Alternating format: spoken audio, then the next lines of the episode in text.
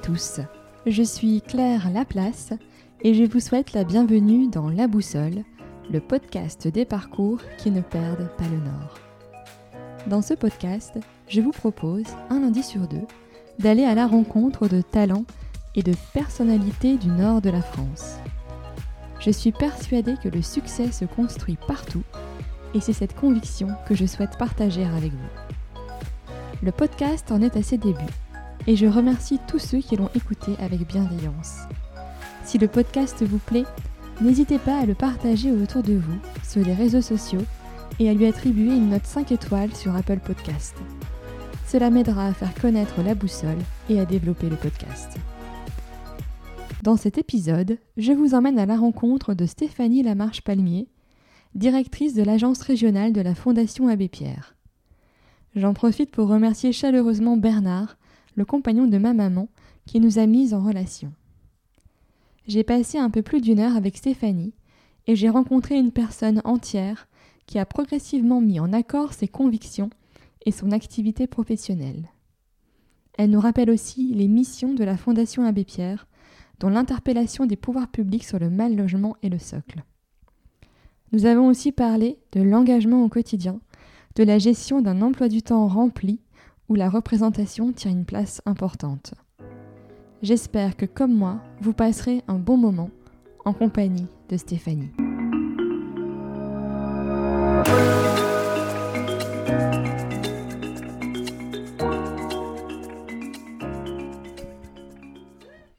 Bonjour Stéphanie. Merci. Bonjour. Merci d'avoir accepté mon invitation euh, sur euh, La Boussole, euh, le podcast des parcours qui ne perdent pas le nord. je suis ravie de, de, vous recevoir et de, pouvoir découvrir avec vous votre parcours et de le faire découvrir à nos auditeurs. Donc tout d'abord, pour parler de la partie études, j'ai vu que vous aviez fait des, des, études dans, le bâtiment, d'ingénieur. Est-ce que vous pouvez nous parler un peu de cette première partie de votre de votre vie en tout cas? Euh, oui, avec plaisir. Euh, j'ai d'abord, je pense, voulu devenir euh, institutrice ou coiffeuse. D'accord. Puis prof de maths ou coiffeuse. Puis euh, ingénieur ou coiffeuse. et donc, c'est vers les études d'ingénieur que je suis partie parce que j'avais des, je travaillais bien à l'école et puis les maths, euh, j'adorais ça. Et donc on m'avait dit que ce serait super d'aller euh, en classe prépa euh, parce que je pourrais continuer de faire des maths. Donc j'ai choisi la facilité en, allant du côté des études où c'était des choses que j'aimais que j'aurais à faire. je en même temps, j'ai toujours vraiment été euh, concernée, intéressée, curieuse de comprendre comment euh, les choses se bâtissaient. Je pense que c'est assez lié au fait que j'ai grandi à Roubaix, dans un quartier euh, qui était ben, vivant, avec des usines qui des fois se sont fermées, des fois ont été démolies, décourées qu'on a parfois euh, démoli euh, là aussi, des immeubles. Et donc, euh, voilà, ça m'intéressait de, de, savoir comment les choses se faisaient, pourquoi le soir les lumières s'allumaient au bout des lampadaires et comment on organisait tout ça. Donc, naturellement, le domaine d'ingénierie dans lequel je me suis projetée, c'était celui du bâtiment et des travaux publics. Donc du coup après euh, après les classes prépa, les concours et euh, du coup l'entrée en école d'ingénieur.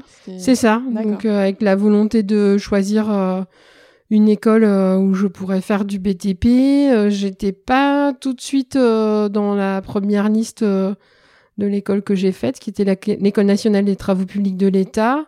Donc je m'étais préparée à aller à Nantes. Je crois que j'ai fait une journée là-bas avec la journée d'intégration le temps de trouver un logement. Et puis j'ai été euh, rappelée euh, par l'école euh, de, de Vaux-en-Velin et j'y suis partie le lendemain, je pense. C'était une école qui formait des ingénieurs fonctionnaires pour l'État. Et cette année-là, elle ouvrait une quinzaine de places pour des Français non fonctionnaires. Donc en m'inscrivant, je m'étais demandé si je serais plutôt fonctionnaire ou pas fonctionnaire. Et puis de fait, mon classement a fait que je n'étais pas assez bien classée pour être parmi les fonctionnaires, donc j'ai fait partie de la première promotion euh, d'élèves civils. D'accord. Et du coup, est-ce que, comme la légende le veut, beaucoup de garçons et pas beaucoup de filles dans cette école d'ingénieurs ou pas forcément Oui, plutôt je sais pas, notre promo, je me souviens plus exactement, mais ça devait être de l'ordre de 10%, mais c'était déjà plus que en classe prépa. Oui. Voilà, donc euh, après ça dépendait d'une année sur l'autre, mais effectivement euh, une force de présence plutôt des, des, des, garçons avec quand même, enfin on est, j'étais pas une unique euh, représentante de la jante féminine, mais c'est pas forcément ça moi qui me m'interpellait le plus, c'était plutôt euh, une surreprésentation des CSP euh, plus quoi euh, où je crois 80% des, des, élèves ont ou un pro un parent qui est déjà euh, cadre ou ingénieur ou prof mm. et moi mes parents étaient commerçants les enfants de, de commerçants d'ouvriers ou d'agriculteurs sont quand même peu nombreux c'est plutôt cette diversité là qui me mm. questionnait oui, c'est vrai que pour moi qui ai fait une école de commerce, c'était à peu près la même chose. Il euh, y a, y a pas beaucoup de, de diversité finalement de, de milieu familial euh, et on est tous à peu près euh, pareil quoi. Enfin c'est il y a pas beaucoup de voilà il y a une forme de reproduction et euh, c'est difficile d'aller dans des parcours qu'on connaît pas et donc euh, c'est plus euh, fréquent de rencontrer des enfants qui reproduisent plus ou moins le même type d'études que leurs parents que l'inverse. Donc euh, ça explique un peu les choses. Après, il peut se rajouter des difficultés euh, matérielles ou géographiques quand les écoles sont éloignées. Mais voilà, cette, cette réalité-là m'avait marqué. Mmh. C'est vrai qu'il y a pas, des fois c'est compliqué d'avoir certaines informations pour certaines populations finalement qui pourraient euh, rentrer à faire des classes prépa et aller en école information mais même euh, projection. Moi ça m'arrive aujourd'hui euh, de rencontrer des jeunes d'accueillir des stagiaires et j'interviens aussi depuis plus de dix ans dans une formation auprès d'élèves de l'université. C'est aussi une forme de projection où pour obtenir l'information, des fois elle arrive et on la lit, euh, mais des fois on va la chercher. Et parfois quand on se projette pas, on se met même pas en situation euh, de la rechercher ou de la lire. Donc euh, voilà, ça peut encore pour certains représenter des difficultés de d'explorer un domaine qui est pas du tout celui de sa famille ou de ses parents. Mm. Et donc du coup, à l'issue de vos études, donc comme vous expliquiez, vous étiez donc dans la dans votre promotion les civils euh, voilà. Donc, les 15 premiers civils euh, de l'École nationale des travaux publics de l'État. Et donc vous avez rejoint une entreprise classique, je crois que c'était le groupe EFAGE, euh, ou c'était des ah, Tout au début, c'était le groupe Bouygues. Bouygues, d'accord. J'ai... Ben, le premier stage qu'on devait faire, c'était un stage qu'on appelle en général d'ouvrier.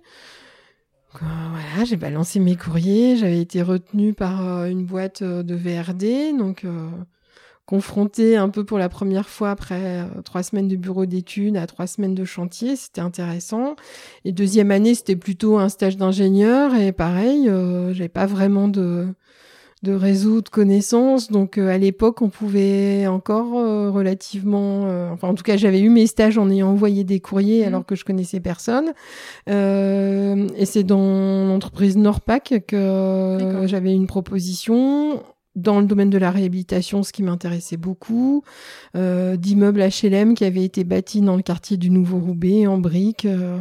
et donc c'était plutôt euh, une belle proposition, à la fois euh, une entreprise qualifiante avec un chantier dans ma ville d'origine sur un objet, le logement social qui m'intéressait donc euh, oui, c'est un beau souvenir de stage que j'ai fait donc euh, dans cette entreprise et euh, le lien que j'ai noué avec le responsable de service a fait que j'avais travaillé en dossier de fin d'études sur une esquisse d'un tableau historique de la réhabilitation en France et il m'avait euh, accompagné parce que je l'avais fait euh, à Lille avec euh, quelques recherches. enfin, j'avais fourni aussi mes éléments. Et puis la possibilité, du coup, naturellement, d'avoir un emploi dans cette boîte. mais ça n'a pas marché. Donc, au bout de quatre mois, j'en ai trouvé, enfin, cherché un autre et mhm. puis trouvé en revenant à Lyon où j'avais laissé celui qui allait devenir mon fiancé. D'accord.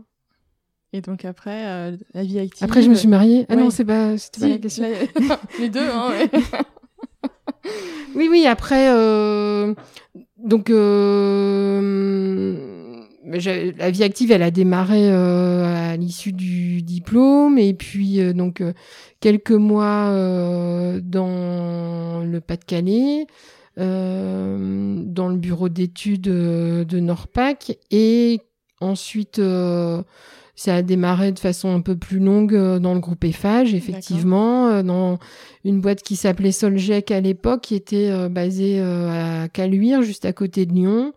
Toujours plutôt dans le bureau d'études, mmh. parce que paraissait plus prudent ou plus compatible avec mon genre féminin de me mettre en bureau d'études que sur les chantiers. Donc voilà, je, suis plutôt allée faire les, études par rapport aux appels d'offres, au marché, euh, essayer de, de, chiffrer les chantiers pour euh, les remporter et assez rapidement de travailler aussi sur des opérations un peu expérimentales où il y avait euh, des appels à projets sur des performances ou des marchés un peu particuliers d'entreprises et travaux publics.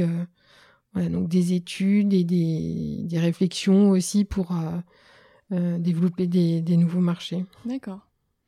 Et donc après, vous êtes euh, après cette expérience du côté de Lyon, vous êtes revenu dans la région par la suite ou comment ça, s'est passé euh... euh la vie de l'entreprise hein, a fait que il y avait un changement d'organisation et du coup, moi on me proposait Paris ou Rouen et je dis ben non, enfin votre siège dans le nord il est à Roubaix, moi je suis de Roubaix donc ça peut m'intéresser euh, de revenir euh, dans ma région d'origine, mais euh, Paris et Rouen, non merci. Donc voilà, je, suis restée dans le groupe EFAGE et j'ai rejoint la direction régionale qui était basée à Roubaix à l'époque. D'accord.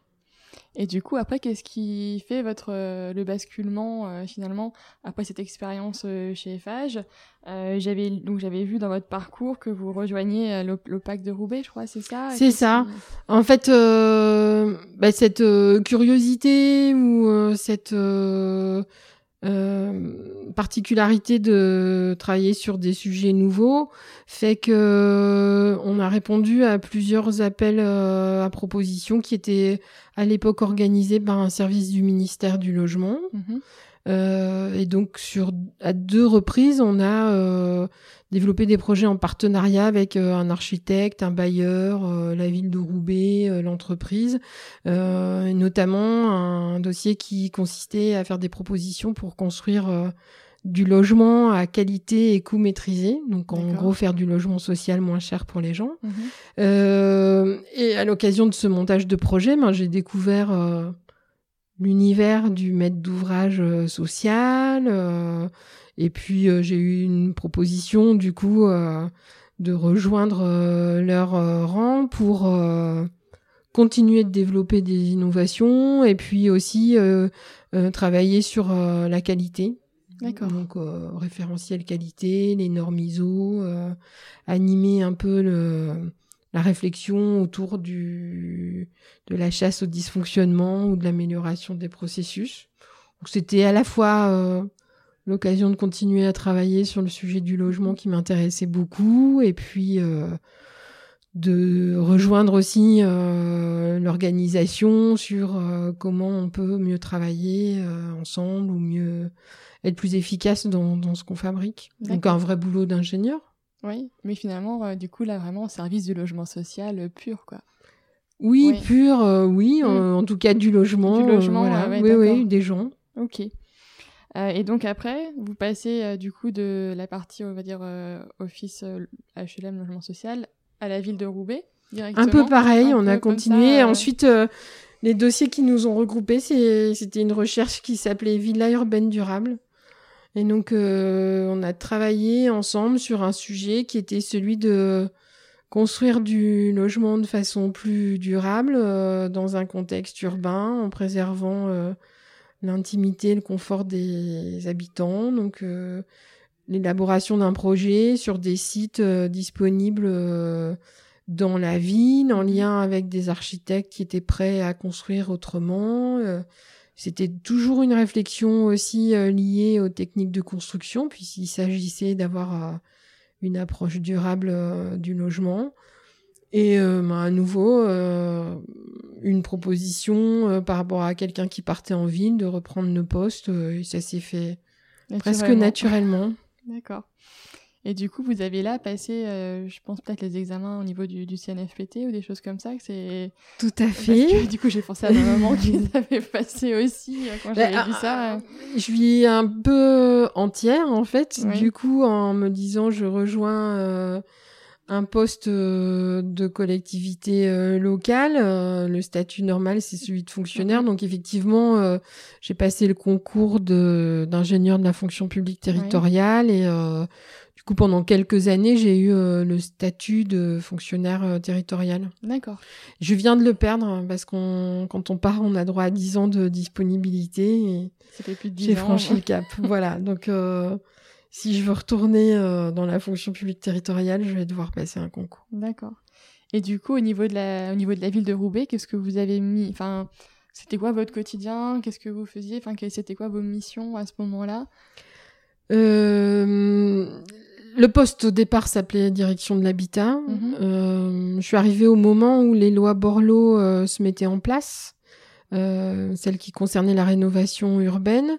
Et donc une grande partie de l'activité, elle a tourné autour de la question des, de la construction des projets euh, pour euh, définir la façon dont on allait euh, mener euh, ces transformations et puis la construction en concertation aussi de chartes de relogement.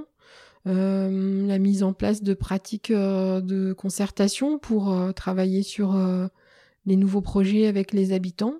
Ça n'a pas toujours été possible, mais ça s'est fait à certains endroits et euh, ça a été aussi pour moi le début de pratiques euh, un peu différentes euh, que je trouve pas étrangères à la question de l'ingénierie, hein, mais de, justement de concevoir des produits, des projets qui correspondent aux attentes des personnes et qui les aident à vivre mieux.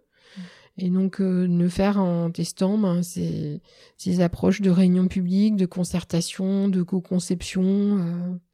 Et donc, euh, j'ai commencé à travailler autrement avec ces principes-là et c'était très enrichissant. D'accord. En fait, j'ai l'impression, en vous écoutant, quelque part, vous avez toujours été à la fois dans l'innovation, d'innover dans tout ce que vous pouviez faire, d'apporter des nouvelles choses, des nouvelles méthodes, que c'est quelque chose qui, qui, qui est une espèce de fil rouge aussi qu'on peut retrouver sur les... Oui, oui, oui. Euh, moi, je, je le vis comme ça, comme euh, une question qui se pose, la possibilité de travailler à la réponse, et puis euh, une autre qui arrive, et du coup, une nouvelle démarche. Ça s'accompagne souvent de rencontres euh, d'élaboration aussi, de capacité à rendre compte euh, de ce qu'on a découvert. Euh, il y a sans doute, enfin, il y a plein de choses qu'aujourd'hui j'ai apprises au fur et à mesure du temps, et c'était sans doute pas aussi simple il y a 10 ans ou il y a 20 ans, mais quand même un peu aussi la conviction que si on découvre des trucs bien mais qu'on les partage pas, euh, c'est pas tellement utile. Donc euh, voilà, j'ai souvent eu euh, la possibilité de me retrouver en animation ou en partage.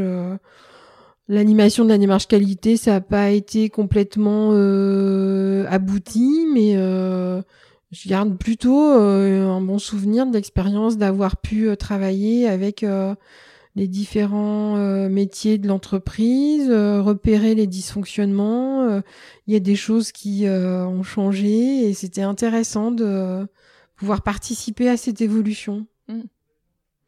Et du coup, après, qu'est-ce qui fait que vous changez de, de, la ville de Roubaix à la Fondation Abbé Pierre? Encore une fois, naturellement, les rencontres, une proposition, ou c'est un peu différent Un peu différent, en fait. je pense que je je j'ai pas souvent appris à, à, comment dire euh, peut-être que la façon dont j'ai évoqué euh, certaines euh, difficultés ou certains dysfonctionnements a été un peu trop percutante Mmh. Et du coup, ça devenait difficile de poursuivre. Donc, il fallait que je trouve euh, autre chose ou, ou que j'accepte une proposition qu'on qu'on allait me faire pour aller ailleurs. Et, finalement, je me suis rendu compte que c'était quasiment la première fois en 20 ans que je me demandais ce que j'avais envie de faire comme métier. Mmh. À la fois parce que c'était très difficile de constater que je voulais mettre en avant des choses et que ça avait du mal à passer. Euh, et du coup, à me demander vraiment si euh, j'étais au bon endroit. Oui, à me remettre en euh, question complètement, du coup. Complètement. Donc, euh, je me suis questionnée sur mon métier, ce que j'avais envie de faire. Enfin, je me suis posé plein de questions et le hasard a fait qu'à un moment, je m'étais dit, bon, allez, je me pose. Et puis, quand je lis euh, le rapport de la Fondation Abbé Pierre sur l'état du mal logement, je retrouve des choses que je que j'approuve, mmh. avec lesquelles je suis en accord. Et donc, voilà, je vais aller sur le site pour voir les dernières actualités, les propositions. Et ce jour-là, la première chose qui s'allume euh, quand je me mets sur l'écran, c'est euh, l'offre de recrutement pour euh, Lille. Et donc, je me suis dit à la fois, ça te correspond pas mal, mais c'est peut-être pas pour toi. Et mhm. en même temps, si tu fais pas candidature, tu pourras jamais savoir. Et mais ça s'est passé un été, il y a presque 11 ans. Et voilà, j'ai eu la chance d'être retenue et du coup d'ouvrir euh, la représentation de la Fondation Abbé Pierre dans la région en janvier 2009. D'accord. Et donc du coup, euh, pour moi, en fait, euh, la Fondation Abbé Pierre, ça, ça me rappelle un souvenir de quand j'étais petite. C'est, il y avait une manifestation. On, habitait en Lorraine et en fait, c'était dans les années 90, je sais plus exactement l'année, mais il y avait à Nancy, je crois, une grosse manifestation sur le logement, le mal logement. Et euh, je me rappelle, on avait fait des pancartes euh, avec ma petite sœur et euh, on avait ma sœur avait une pancarte, c'était écrit sans toi, t'es pas toi. Donc moi ça me fait toujours penser à ce moment-là quand j'étais enfant, la prise de conscience que le, tout le monde n'avait pas forcément un logement, qu'il y avait des personnes qui étaient sans abri. C'est que nous on habite dans une petite ville en Lorraine. ma mère était assistante sociale, donc on avait la, la conscience aussi d'être privilégiée par rapport à d'autres d'autres familles euh, qu'elle pouvait visiter dans son métier. Euh, mais du coup, euh, pour moi, c'était vraiment ça, quoi, de dire la prise de conscience. On est petit, on a la chance d'avoir un toit, tout le monde n'a pas un toit, euh, et euh, que quelque part, ce que fait la, la fondation et ce que du coup vous vous faites avec la fondation dans le Nord, euh, c'est quand même sur cette thématique-là. Euh, Alors complètement.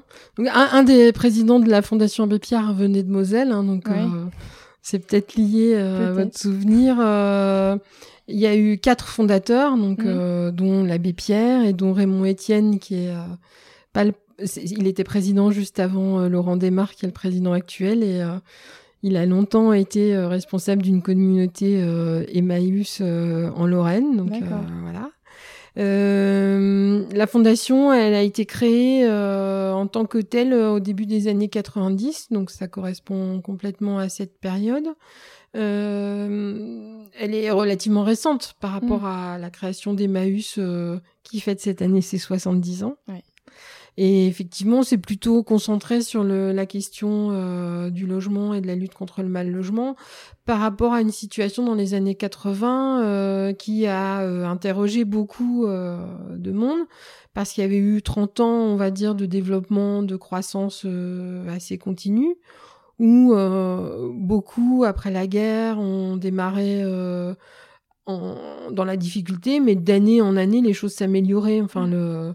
l'augmentation des salaires, euh, l'inflation faisait que beaucoup ont, pas vécu sans difficulté, mais d'une année à l'autre, les choses s'amélioraient. Mais dans les années 80, il y a eu un phénomène de nouvelle pauvreté qui est apparu. Mmh. Et alors qu'on pensait que Vivre sans logement, c'était quelque chose qui était euh, terminé. Euh, il y a à nouveau des personnes qui sont apparues. À l'époque, il y a eu les, vendeurs de journaux gratuits. Euh, mmh. Il y a eu ensuite ben, la création du RMI, le SAMU social à Paris. effectivement, de la part de l'abbé Pierre et de ses amis fondateurs, la prise de conscience que c'était un phénomène structurel et que c'était du coup important de pouvoir réfléchir à ce qui faisait que notre société produisait du mal logement et aux conditions qu'on pouvait trouver pour en sortir. Donc euh, la mise en place d'une asso, puis d'une fondation qui a d'abord fonctionné euh, avec eux et avec des bénévoles, et puis euh, qui au fur et à mesure ben, de la confiance que les gens lui ont accordée, a pu développer ses activités et Aujourd'hui, il y a à peu près 250 bénévoles et 130 euh, salariés qui euh, travaillent pour la mmh. fondation. Au bout de 10-15 ans, euh, bah, la croissance de la fondation s'est accompagnée de la création d'agences dans les régions. Et c'est à cette occasion-là qu'il y a eu la création de l'entité à Lille. D'accord. Et du coup, au niveau du territoire des, des Hauts-de-France, c'est les projets que vous portez avec, avec la fondation. C'est quoi? C'est des, créations de logements? C'est s'assurer qu'il y ait un quota de. Enfin, comment c'est concrètement? Un, des. Une des façons de, d'exprimer son action pour euh, Emmaüs, c'est agir et interpeller. Donc, il y a à la fois des projets qu'on soutient, qui sont souvent euh, développés par les associations et euh, le travail de la fondation qui est de collecter des fonds permet de soutenir les associations dans leur activité. Mais il y a aussi l'interpellation, ça veut dire que avec euh, notre euh, groupe de bénévoles ou notre participation à un certain nombre d'instances, on va essayer de regarder comment euh, les choses se passent dans le territoire et le cas échéant de pouvoir mettre en avant les difficultés ou les leviers sur lesquels il faudrait agir pour essayer d'améliorer la situation dans la région, euh, un des gros problèmes, c'est euh, la difficulté à rénover le parc, mmh. parce que c'est une région qui a connu un grand développement dans les années 1900. Euh, un peu avant, un peu après, avec la maison 1930 dont on parle souvent. mais cette maison, elle a été conçue à une autre période, donc il y avait pas tous les usages d'aujourd'hui. Beaucoup avaient même été conçus à l'époque euh, en dehors des réseaux. C'est ce qui fait que euh, des maisons en courée ont été euh, démolies parce que on pouvait pas les reconnecter au réseau, euh, aux égouts, par exemple. Mm. ils n'étaient pas au bon niveau. Ça, c'est des questions techniques et on va pas parler que de ça. Mais donc voilà, une des grandes réalités de notre territoire, c'est l'ancienneté du parc et le fait qu'il soit pas assez isolé, pas toujours adapté, ou que ben, la, les moyens qu'on a d'entretenir les logements euh, n'ont pas été au rendez-vous et que aujourd'hui les maisons euh, sont devenues insalubres. Mm si on conjugue ça avec euh, une population qui, euh, de façon moyenne, est la plus pauvre des différentes régions de France, c'est-à-dire que les occupants euh, confrontés à une maison en mauvais état euh, sont eux-mêmes en difficulté de mobiliser euh, des moyens pour faire les travaux et donc on est dans des situations de fragilité, de vulnérabilité. Donc ça c'est un des premiers enjeux.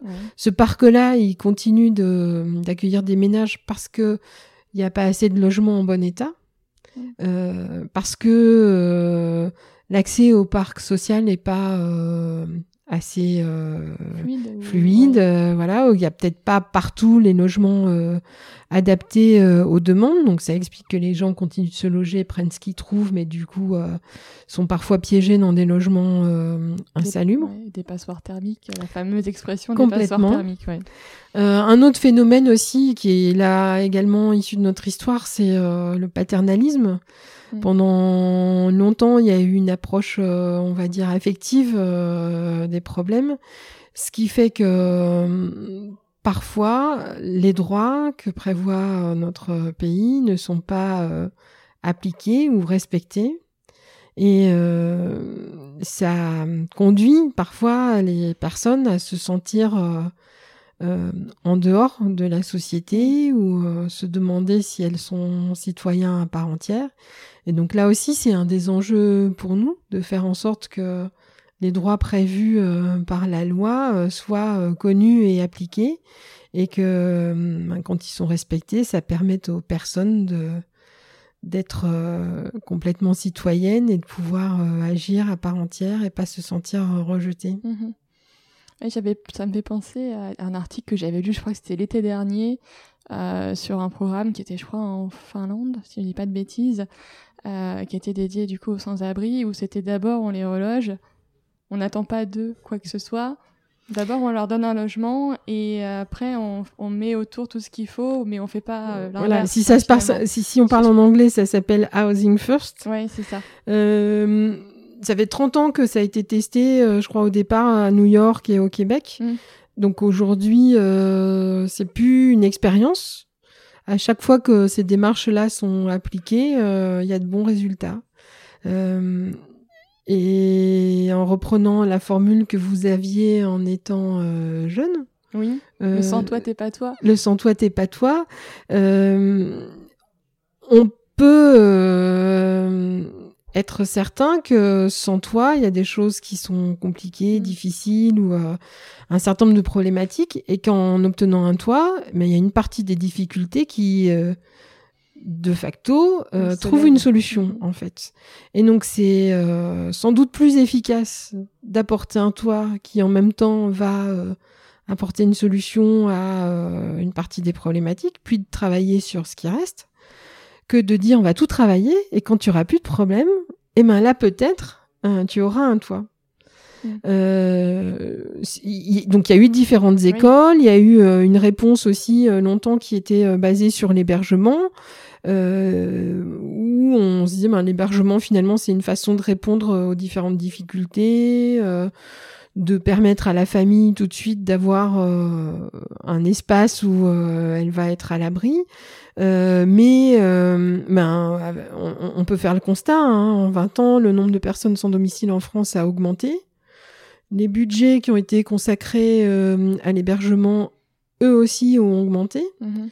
Et parfois même, les personnes qui passent par l'hébergement se retrouvent stigmatisées parce qu'on se dit, oh là là, mais si elles sont passées par l'hébergement, c'est qu'elles ont dû rencontrer des problématiques mhm. et peut-être que c'est compliqué de euh, les accepter euh, comme voisins. Donc euh, finalement, ce qu'on pensait être une réponse à des difficultés, on se rend compte que ça devient parfois à l'origine d'autres. ça devient stigmatisant. En fait, voilà. Donc effectivement, puisque ailleurs ça a fonctionné. on a proposé de, de travailler là-dessus. Alors la Fondation Abbé Pierre avait lancé une démarche en disant euh, euh, sans domicile objectif zéro et on mmh. avait euh, invité à, la dernière présentation du rapport avant les élections présidentielles les différents candidats à venir se positionner par rapport à ça. le candidat Macron avait dit mais si je suis élu, je, je, travaillerai dans ce sens-là. Et effectivement, c'est ce qu'il a fait en lançant il y a deux ans cette politique. Alors en français, c'est le logement d'abord.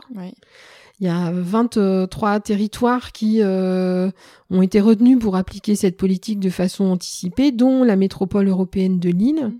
Et euh, depuis euh, un an, un an, le projet démarre, s'installe et travaille sur les conditions pour permettre aux personnes sans logement de retrouver un logement tout de suite et du coup de transformer le travail social d'accompagnement qui se faisait avant euh, de façon euh, centralisée, en collectif, pour euh, évoluer sur des approches plus individualisées, de façon plus disséminée. Mmh. Donc c'est une transformation hein, complète du système d'accompagnement à laquelle on assiste. Oui, c'est une révolution un peu quand même. oui, ça se fait. Enfin, je veux dire, c'est une nouvelle façon d'exercer son métier, mais euh, gérer une équipe de salariés euh, dans un lieu fermé, c'est pas la même chose que d'être euh, dans différents quartiers. Donc voilà, il y a beaucoup de changements, mm. des belles réussites aussi. Et nous, c'est ce qu'on essaie de montrer aussi au travers de nos publications. Hein. L'année dernière, on avait recueilli 15 témoignages de personnes qui avaient accédé directement au logement, en repérant que parfois c'était un réseau d'amis, dans d'autres cas c'est une asso, dans d'autres cas c'est le SAMU social, ça peut être euh, euh, les élus euh, d'une ville qui repèrent que quelqu'un a installé sa tente mmh. dans un parc. Il y a plusieurs façons d'être reconnu sans logement. Et tous ceux qui ont accédé au logement, ben déjà continué d'être logés et, donc ça montre que c'est possible et que ça peut s'installer dans la durée. Et euh, à chaque fois, c'était aussi un témoignage des changements que, ça amène et ben de, la trajectoire qui est possible grâce euh, au logement. Mmh. Et du coup, euh, vous, en tant que directrice du coup de l'antenne régionale, vos missions, qu'est-ce que c'est? Enfin, qu'est-ce que la fondation vous confie comme mission Qu'est-ce que, enfin voilà, c'est c'est quoi un petit peu vos enjeux au quotidien, euh, vos projets euh, au niveau de la fondation pour le pour l'île, pour les Hauts-de-France? Donc une des premières missions, c'est celle de d'observer pour mmh. pouvoir euh, repérer les questions de mal logement, décoder les phénomènes, mais aussi, comme on le fait là, de pouvoir en discuter, éventuellement de partager avec vous vos impressions, pouvoir décoder, expliquer euh, ou euh, construire ensemble des, propositions, donc l'observation. Mm. Il y a l'interpellation, parce que de temps en temps, quand on estime que les lois sont pas respectées ou que on n'a pas pris la mesure d'une difficulté, on va essayer d'interpeller le pouvoir public ou les citoyens pour que on puisse euh, changer euh, les choses. Ça peut parfois aussi aller sur euh, des actions en justice mhm. pour faire valoir les droits des personnes quand ils ont été bafoués. Il y a un travail ensuite de soutien aux associations, donc il va être de les accompagner ou dans des formations, des, des temps d'échange de pratiques, mais aussi les demandes de soutien financier quand il s'agit d'apporter euh, une subvention pour permettre euh, à un projet euh, de se réaliser. Il y a ensuite tout un système de, de missions qui relève de la représentation. Il y a des instances participatives qui, qui, existent ou de représentation. beaucoup de politiques publiques aujourd'hui sont examinées dans des comités avec des représentants euh, des collectivités, de l'État, euh, des usagers ou des bailleurs sociaux ou des promoteurs. Et donc, euh, on participe à un certain nombre d'instances où on essaie de faire en sorte que la voix des sans-voix soit entendue.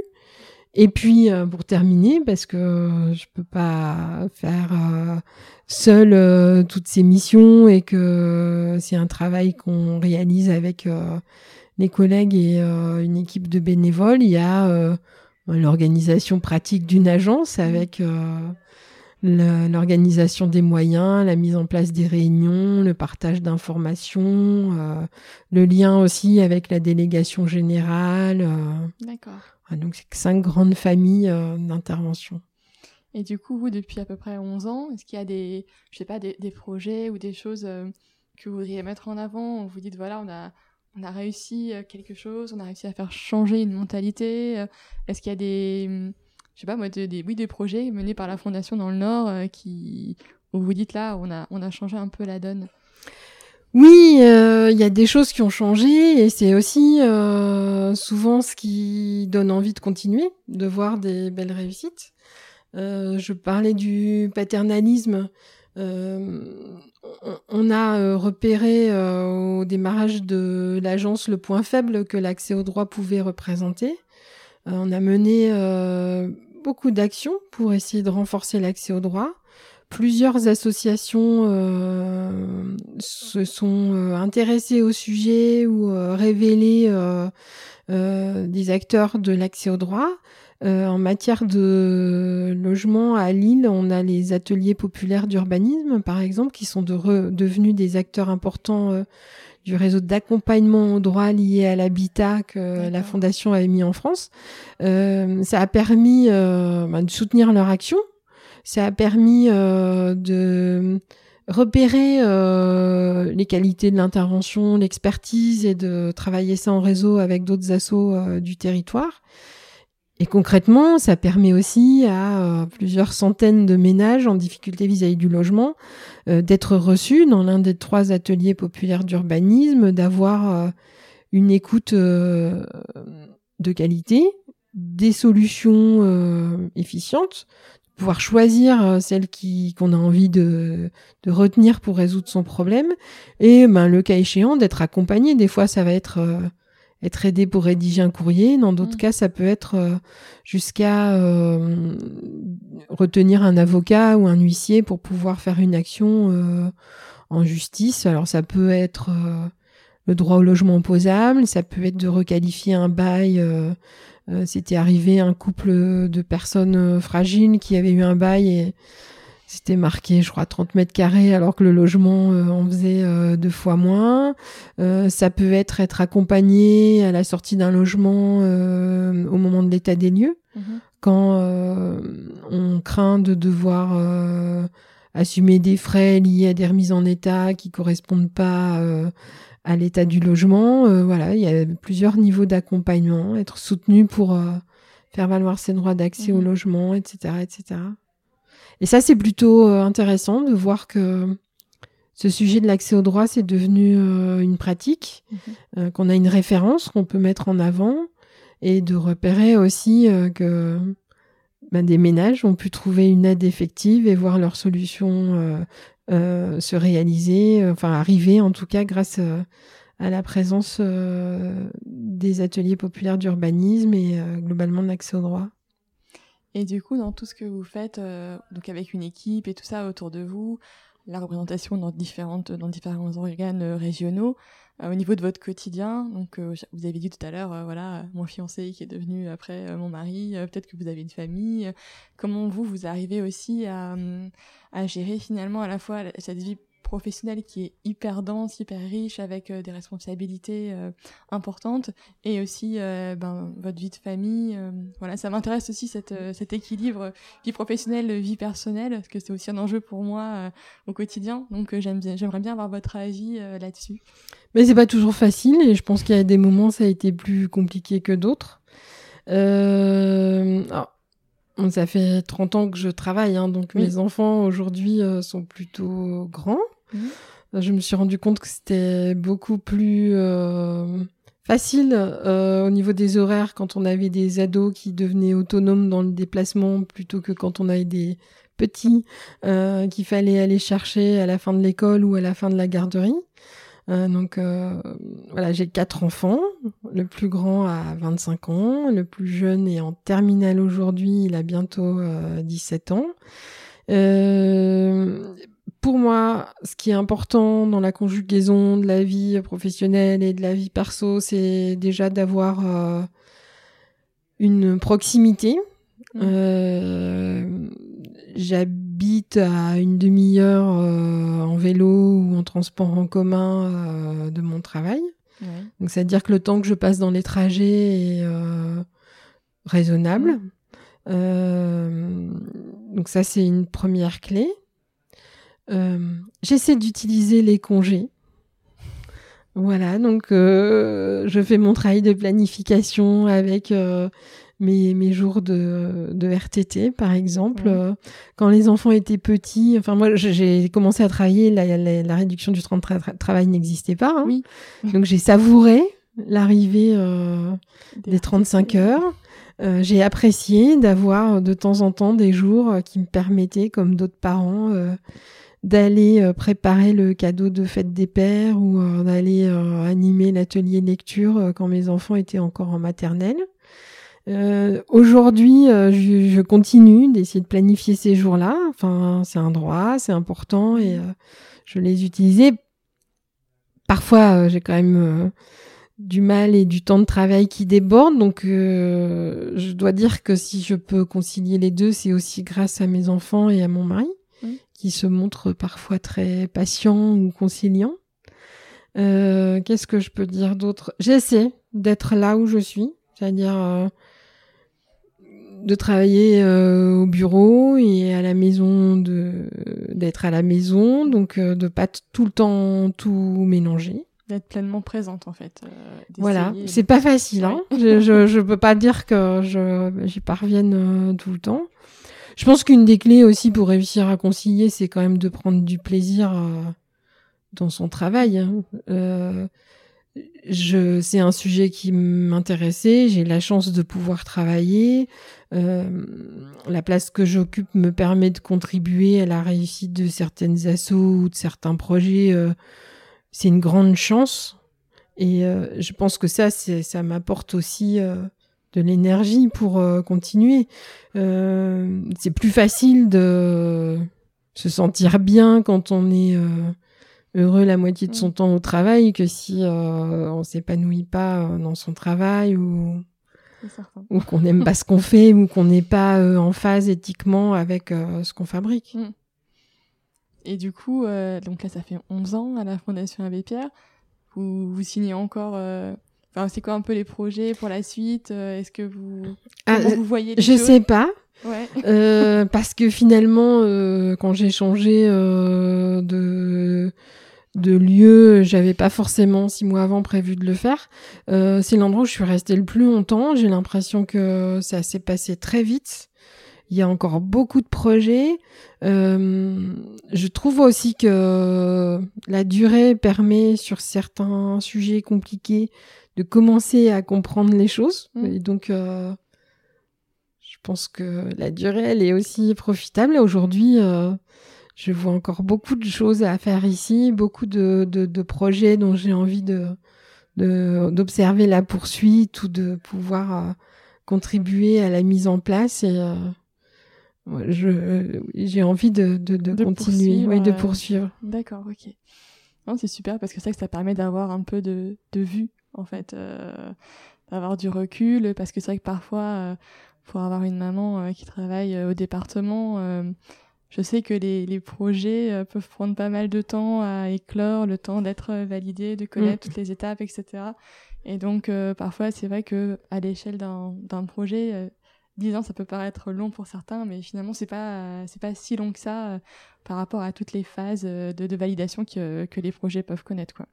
Oui, puis dans les différentes missions que j'ai animées, certaines sont à court terme, d'autres à moyen terme.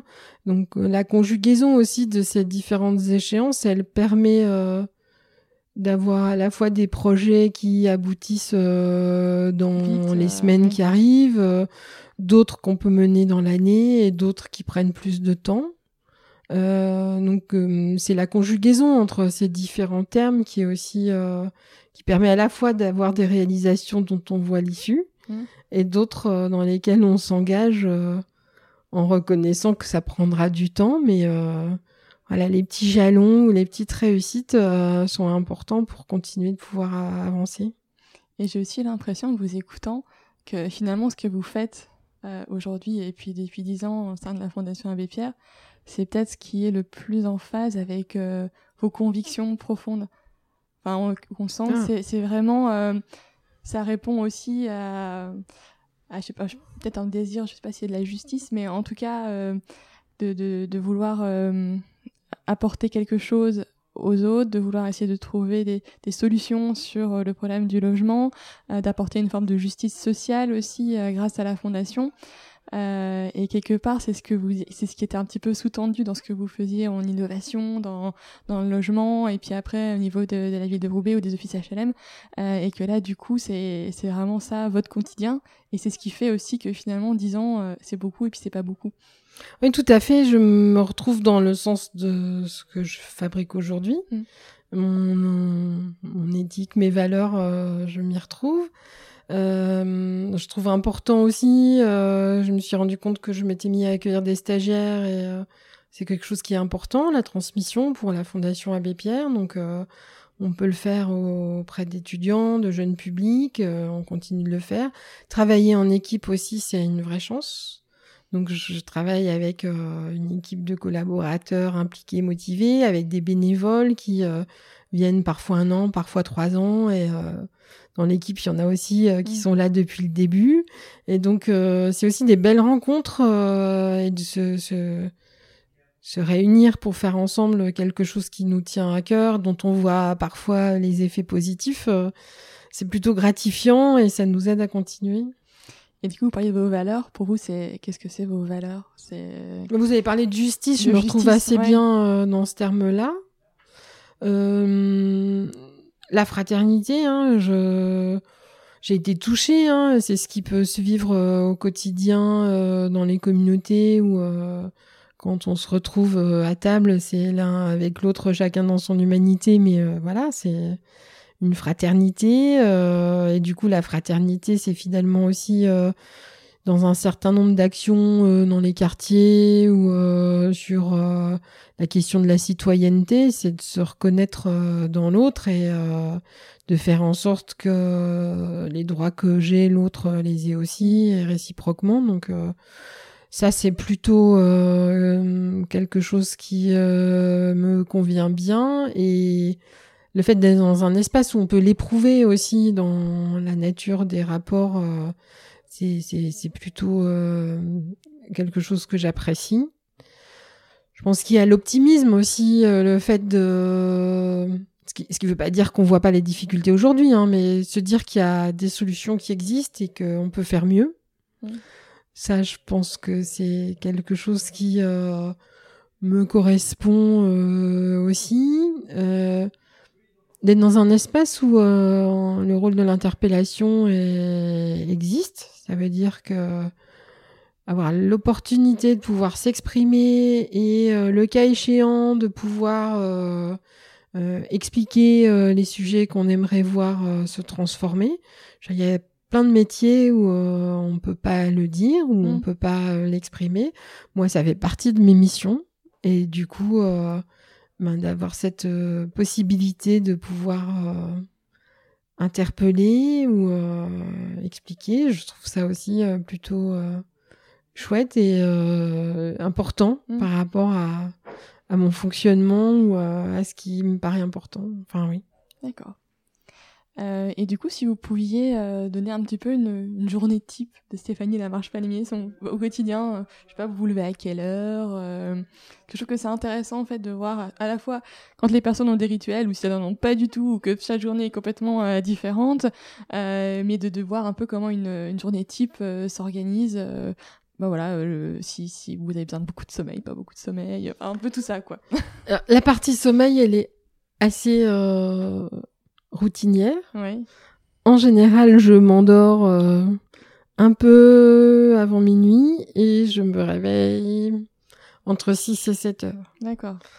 J'aime bien avoir un peu de temps le matin. Souvent, je pars de chez moi autour de 8 heures. D'accord. Ça, c'est l'aspect routinier. Mm. Le reste, c'est jamais pareil. Oui. Voilà, il y a des journées où je vais passer euh, beaucoup de temps au bureau, d'autres où je vais rencontrer beaucoup de structures, euh, d'autres où ça va être des déplacements, d'autres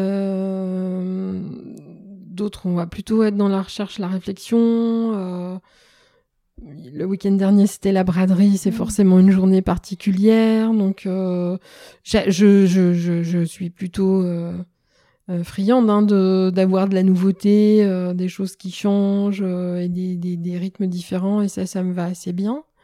J'ai aussi des engagements bénévoles. Donc,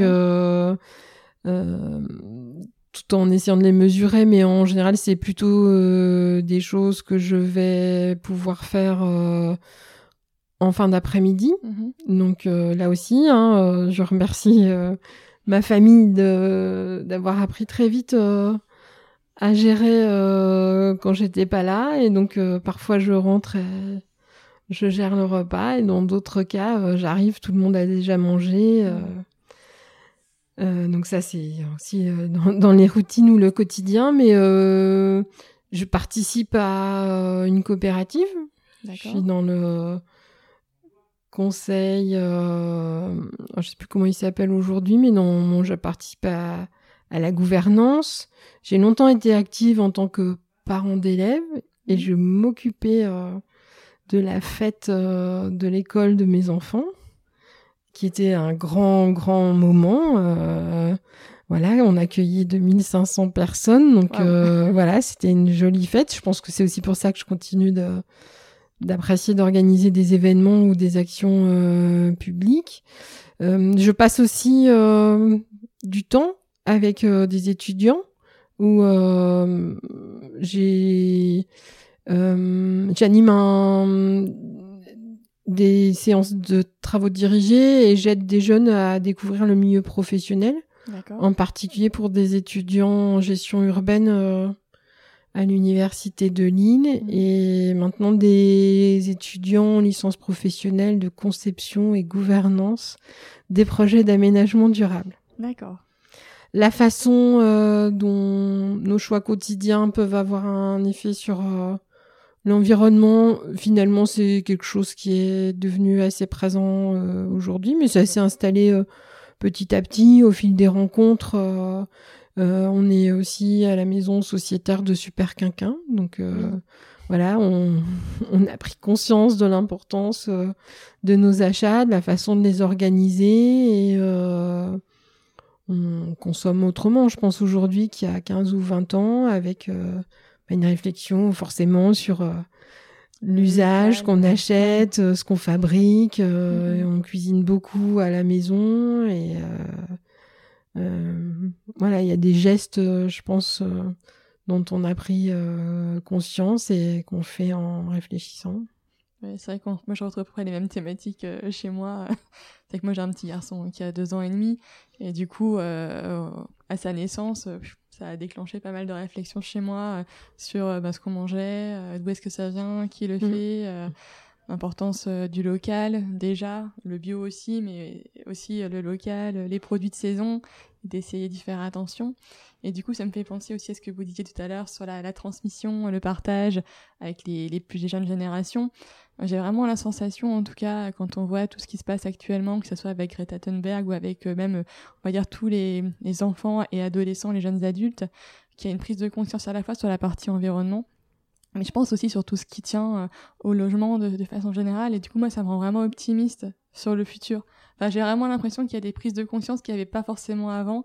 Enfin, moi, quand j'étais étudiante, j'avoue que c'était pas forcément des thèmes. Euh, enfin, j'étais pas forcément hyper sensibilisée à ça, euh, mais parce que euh, je suis née dans le début des années 80, c'était pas la même société que maintenant, on parlait quand même beaucoup moins de tout ce qui était réchauffement climatique, etc. Enfin, et j'ai vraiment la sensation que euh, ben, tous les les, les, enfants ados et tout ça sont beaucoup plus conscients de ça. Que, Par exemple, moi, je l'étais à mon époque. Oui, alors je pense qu'on peut toujours poser la question du rapport au voyage en, avion, par exemple.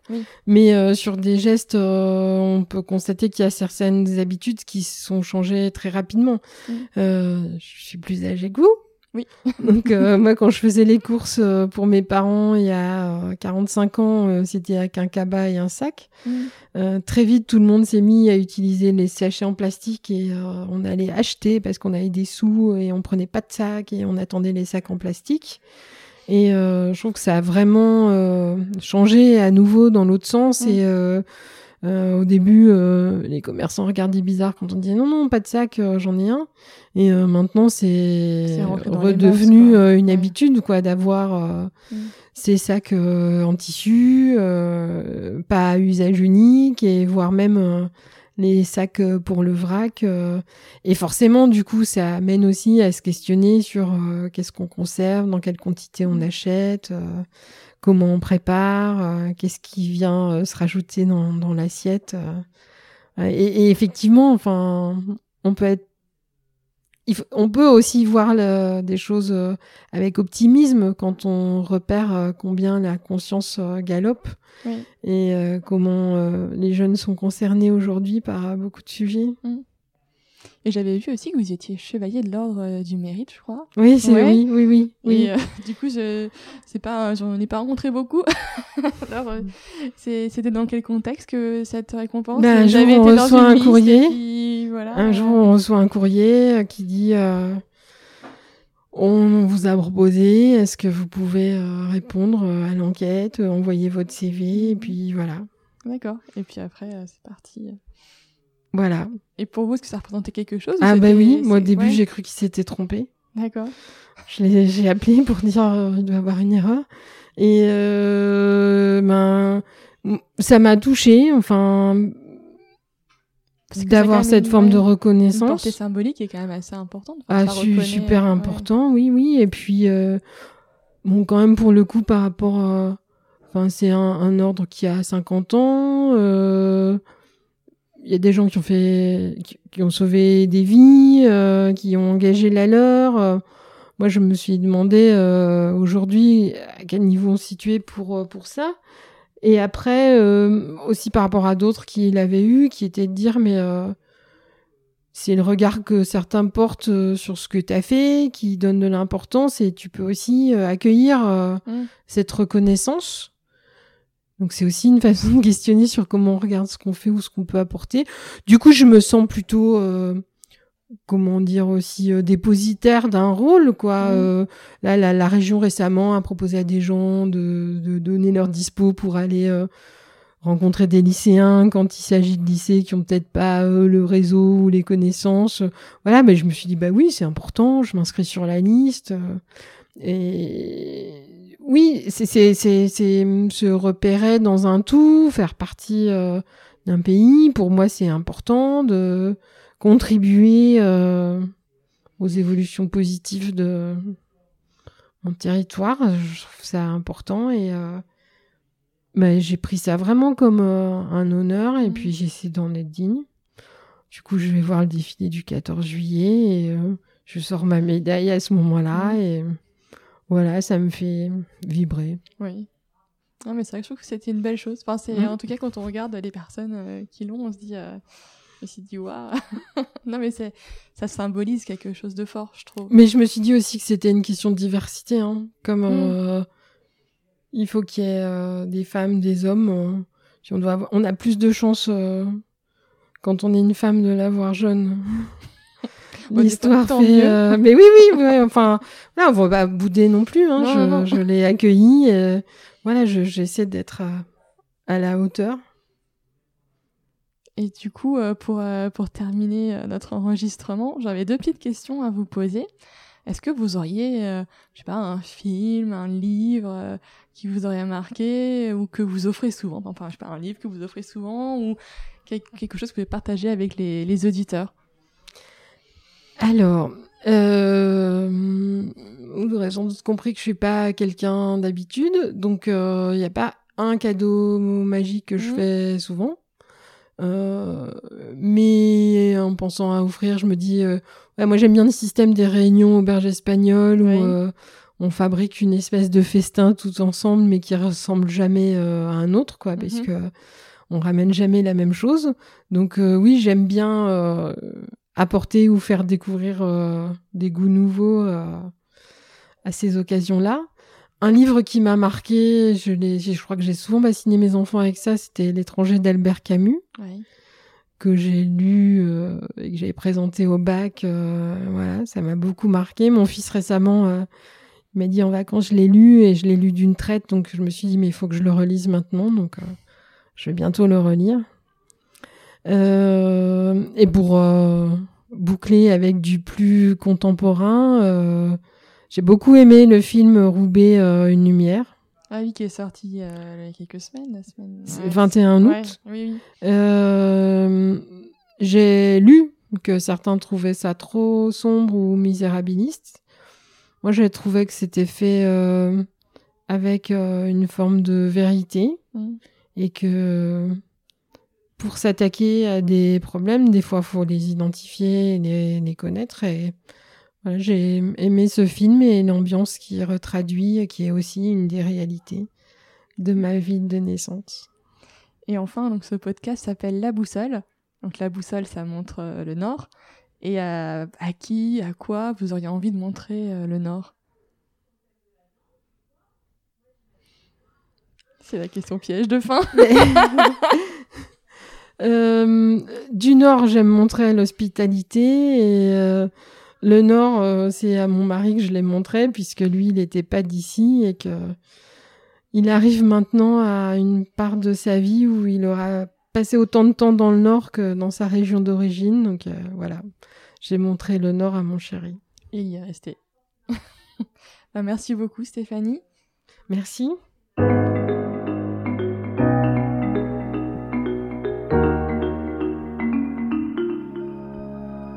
J'espère que ce deuxième épisode vous aura plu.